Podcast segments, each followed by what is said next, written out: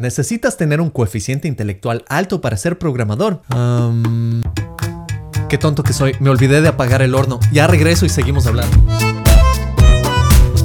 Déjame darte la bienvenida a otro episodio de Programador X. El día de hoy vamos a hablar del coeficiente intelectual o como lo conoces CI o en inglés IQ. Y antes de hablarte más de mi experiencia en este tema y también uno que otro dato real sobre este tema, voy a responder rápidamente esta pregunta. Los programadores no son genios, tampoco son enviados de extraterrestres y tampoco son hombres lagartos. De hecho, muchos programadores no son para nada inteligentes, pero sí hay programadores muy inteligentes que saben esto. Y antes de que me des un dislike, escucha mi punto. Cuando empezaste a programar no sabías nada, eras pésimo, tu confianza estaba por los suelos, pero sabías que eras un pésimo programador o programadora y aún así lo seguiste haciendo por cualquier razón de la vida. Después de aprender bastante sobre un lenguaje de programación, descubres que este te permite enviar información a través de APIs, te permite crear interactividad y así empiezas a escribir tus primeras líneas de código. Esta es la misma ruta por la que yo fui cuando estaba aprendiendo. Inicialmente no sabía nada. Después aprendes sobre variables, operadores, funciones, objetos, clases e incluso llegas al punto en que entiendes cómo funciona la optimización. Después, claro, de mucho estrés, semanas de trabajo, resolver cientos de algoritmos, en ese momento es donde tu confianza aumenta muchísimo y en la mayoría de situaciones lo primero que piensas es soy un genio, tengo todo este conocimiento y puedo controlar computadores, puedo crear páginas web, puedo crear aplicaciones. Este mundo es realmente inmenso y genial y ahora yo tengo este conocimiento. En el peor de los casos tal vez no te sientes como un genio, pero aún así ahora sabes que tienes una herramienta que nadie tiene. Y con esta herramienta ahora puedes solucionar problemas que otras personas al lado tuyo no pueden. Obviamente sientes que tu coeficiente intelectual está por las nubes. Claro que después de meses te das cuenta que todavía no sabes nada, pero entre eso tienes momentos en donde te sentiste muy bien, en otros momentos sientes un poco de frustración y mientras pasan los meses te das cuenta que no sabes nada. Y esto está muy bien porque finalmente has aterrizado en el planeta Tierra. El ego ha bajado un poco y entiendes finalmente que la programación es una herramienta de productividad. Claro, no solo productividad, también creatividad y muchas cosas más, pero en el momento en que sientes esto, a este efecto se le llama el efecto Dunning-Kruger. Y este efecto realmente es un sesgo cognitivo. Las personas que tienen baja habilidad piensan que les va a ir muy bien, y las personas muy hábiles en este tema subestiman su habilidad. Y aunque no lo creas, cuando llegas a esta sensación más alta,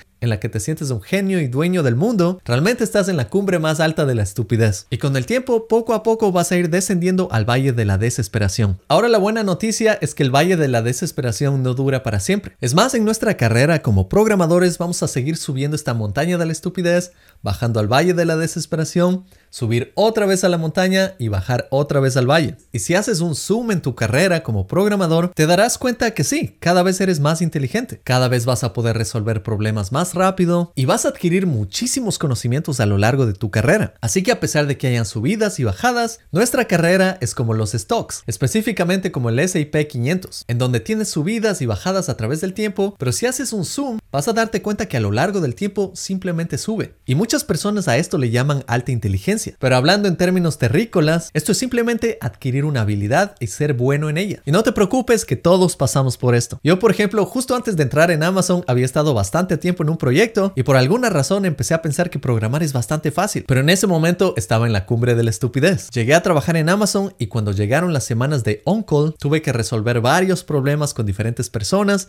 y a pesar de todos mis años de experiencia, me di cuenta de la dificultad de manejar todo esto al mismo tiempo. Tenía que ser mucho más organizado mucho más estratégico y tenía que conocer muchas tecnologías más de las que conocía antes. Y yo he sentido este proceso saltando de proyecto a proyecto en diferentes compañías. Cuando te contrata cualquier compañía, tú te sientes como que eres un genio, como que estás listo para realizar cualquier trabajo, pero cuando realmente te topas con problemas difíciles, poco a poco vas descendiendo al valle de la desesperación. Y esto te comparto porque tienes que saber que esta es nuestra vida. Nuestra vida como programadores es llena de altos y bajos. Y lo que sí podemos hacer nosotros es tomar control de esto. Es decir, tratar de que los altos no sean tan altos y que los bajos no sean tan bajos. Y así llevar una carrera en la que disfrutemos mucho más de nuestro trabajo sin saltar mucho emocionalmente extremos. Y lo interesante en esta carrera es que mientras más aprendes te das cuenta que menos sabes. Es posible que llegues a un punto en tu carrera en que digas, esto no es para mí, y esto te puede pasar después de unos meses de programar o después de unos años. Es realmente como estar en una relación con una persona y no estar 100% seguro si esta es la persona para ti. A veces tienes peleas, otras veces te va bien, y en la mayoría de casos logras encontrar acuerdos y esta relación empieza a funcionar de manera más armoniosa, hasta que con el tiempo te das cuenta que esta es la relación perfecta para ti y decides seguir en esta relación por largo tiempo. Y yo sé, tal vez este ejemplo no es muy bueno para mi audiencia, porque muchos de ustedes tal vez no están casados todavía, pero para mí es una buena analogía ya que he estado casado por 10 años. Y la programación y tu carrera es como una relación. Tienes la fase de luna de miel donde todo está perfecto, después poco a poco puede decaer, y si tú no trabajas constantemente en mantener esta relación, la relación puede terminarse. Pero en muchos casos si decides luchar por esta relación y hacer que funcione a largo plazo, tal vez buscarías ayuda externa o tratarías de poner mucho más esfuerzo en esta. Y así mismo es la programación. Algo que tienes que ser consciente es que va a ser imposible conocer todos los lenguajes de programación. No vas a poder conocer todos los frameworks,